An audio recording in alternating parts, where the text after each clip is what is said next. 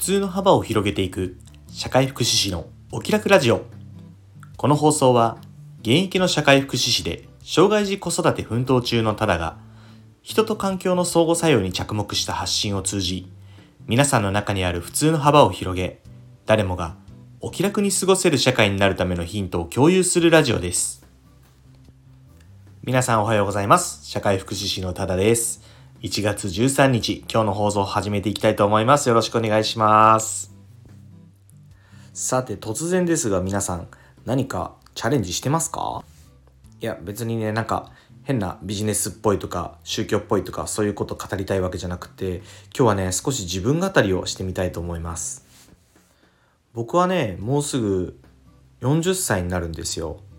で、まあ40にもなるとね、もうちょっと前からですけど、大体ね自分の能力ってわかると思うんですよね。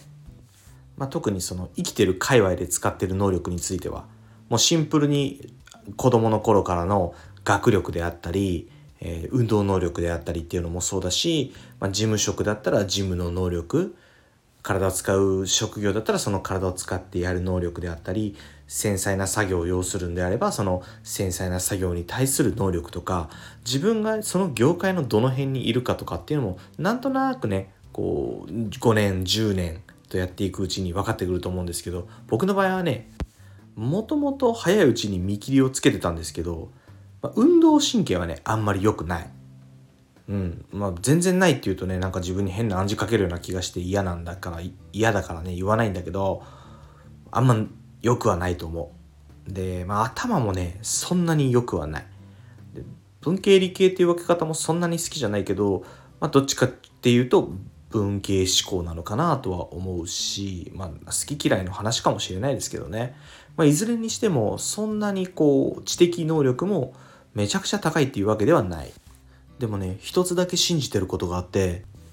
それがあるから未だにねいろんなことにチャレンジしてるんだと思うんです。それはね努力は人を裏切らないってこと。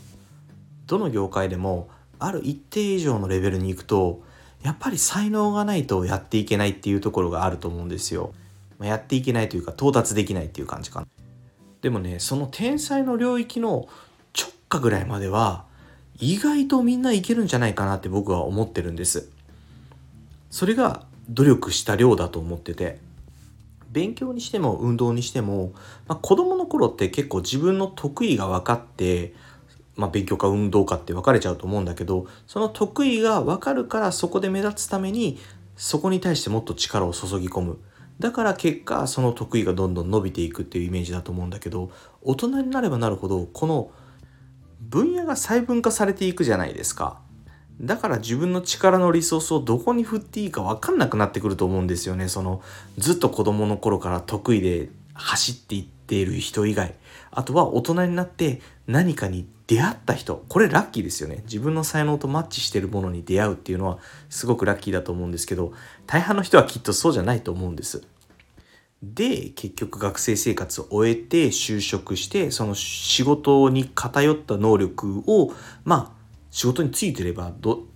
もう必然的にそれに着手する時間が増えてるわけだからそこの能力は最低限上がっていくんですよね。でもそれが果たして自分の才能とマッチしてるのかって分かんないじゃないですか。まあ、もっと究極言うとね僕はね突出した才能がある人なんて本当にごく一部であとはみんな凡人だと思ってるんですただ凡人には凡人のバロメーターがあってなんだこう六角形とかでね勉強ができると運動ができるとか緻密な作業ができるとかねそういうバロメーターがあったとしてそこの伸びしろの限界までみんな行ってますかっていうとそれはほとんどの人が行ってないんじゃないかなって思うんですよ。で僕は割と早いうちに凡人であることに気づいたがゆえにいろんなことにね着手してたんだと思うんです。でまあ当然そんな目覚ましい結果も何もないんですけど続けていくこと自体はそんなに苦じゃないし自分が楽しいなって思うことに関しては努力って別に苦じゃないっていうことも分かったっていうのは大きな収穫なんだなと思います。細分化されて手に入るスキルって結構こうやんないと伸びないものが多いじゃないですか。例えばパソコンのスキルとかそうですよね。こうコードが書けるとかさそんなのって突然「はいやってください」って言う言ってやできるわけじゃなくってある程度勉強していきながら書けるようになったり知識をつけていくようになったりするものであるじゃないですか、まあ、それは分かりやすいとこですけどあとは意外と見落としがちなのは僕喋る能力とかだと思うんですよね。こう言語化能力とか。これってなんかみんな喋るの上手い人とか書くの上手い人って天性の才能がある人のみ許されたところみたいな感じで思ってる感じがするけどやっぱりそれはそれで喋ってる人は喋ってる現場が多いし書いてる人は書いてる現場が多いですよね。やっぱそこにかけてる時間がどんぐらいあるのっていうのは結構重要なポイントなんじゃないかなって思います。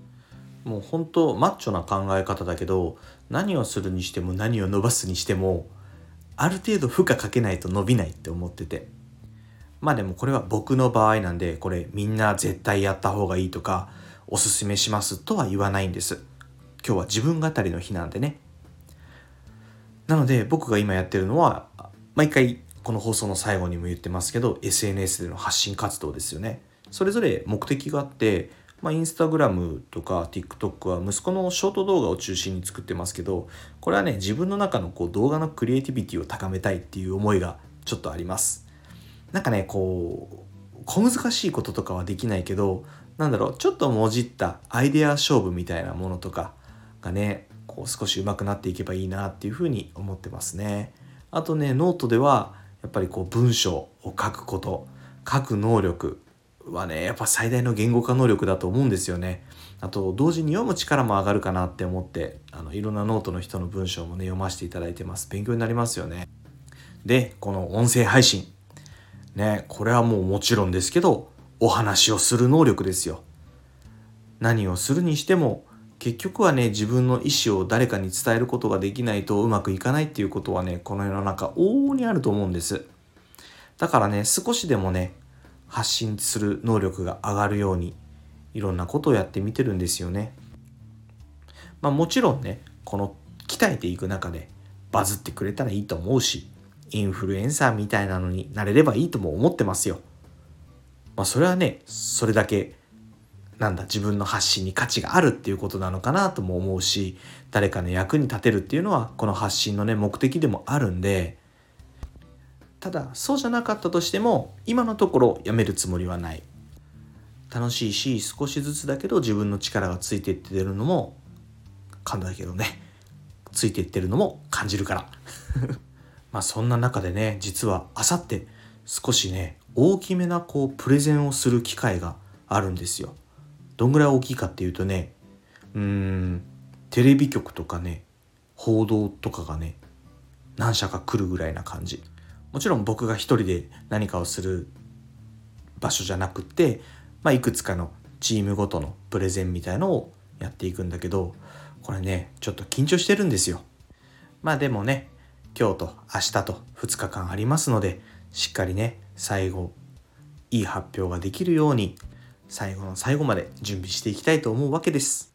まだまだ始めて1ヶ月も経ってないこの音声配信ですけどこの音声配信も自分の力になってると信じて頑張ってみたいなって思います。